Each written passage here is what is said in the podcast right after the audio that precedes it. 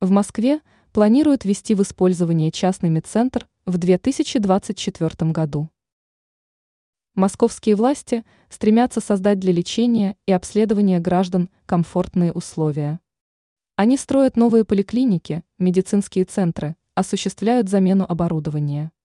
По информации ТАСС, в пресс-службе Московского департамента градостроительной политики со ссылкой на главу департамента Сергея Левкина сообщили о предстоящем появлении частного медицинского центра.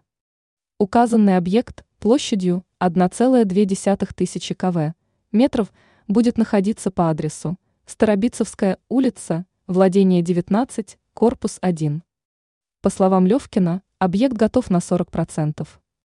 В данный момент специалисты осуществили монолитные работы.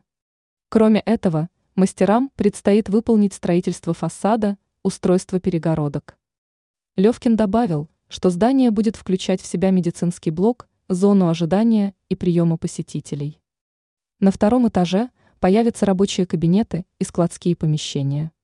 Кроме этого, специалисты создадут удобную парковку для автомобилей.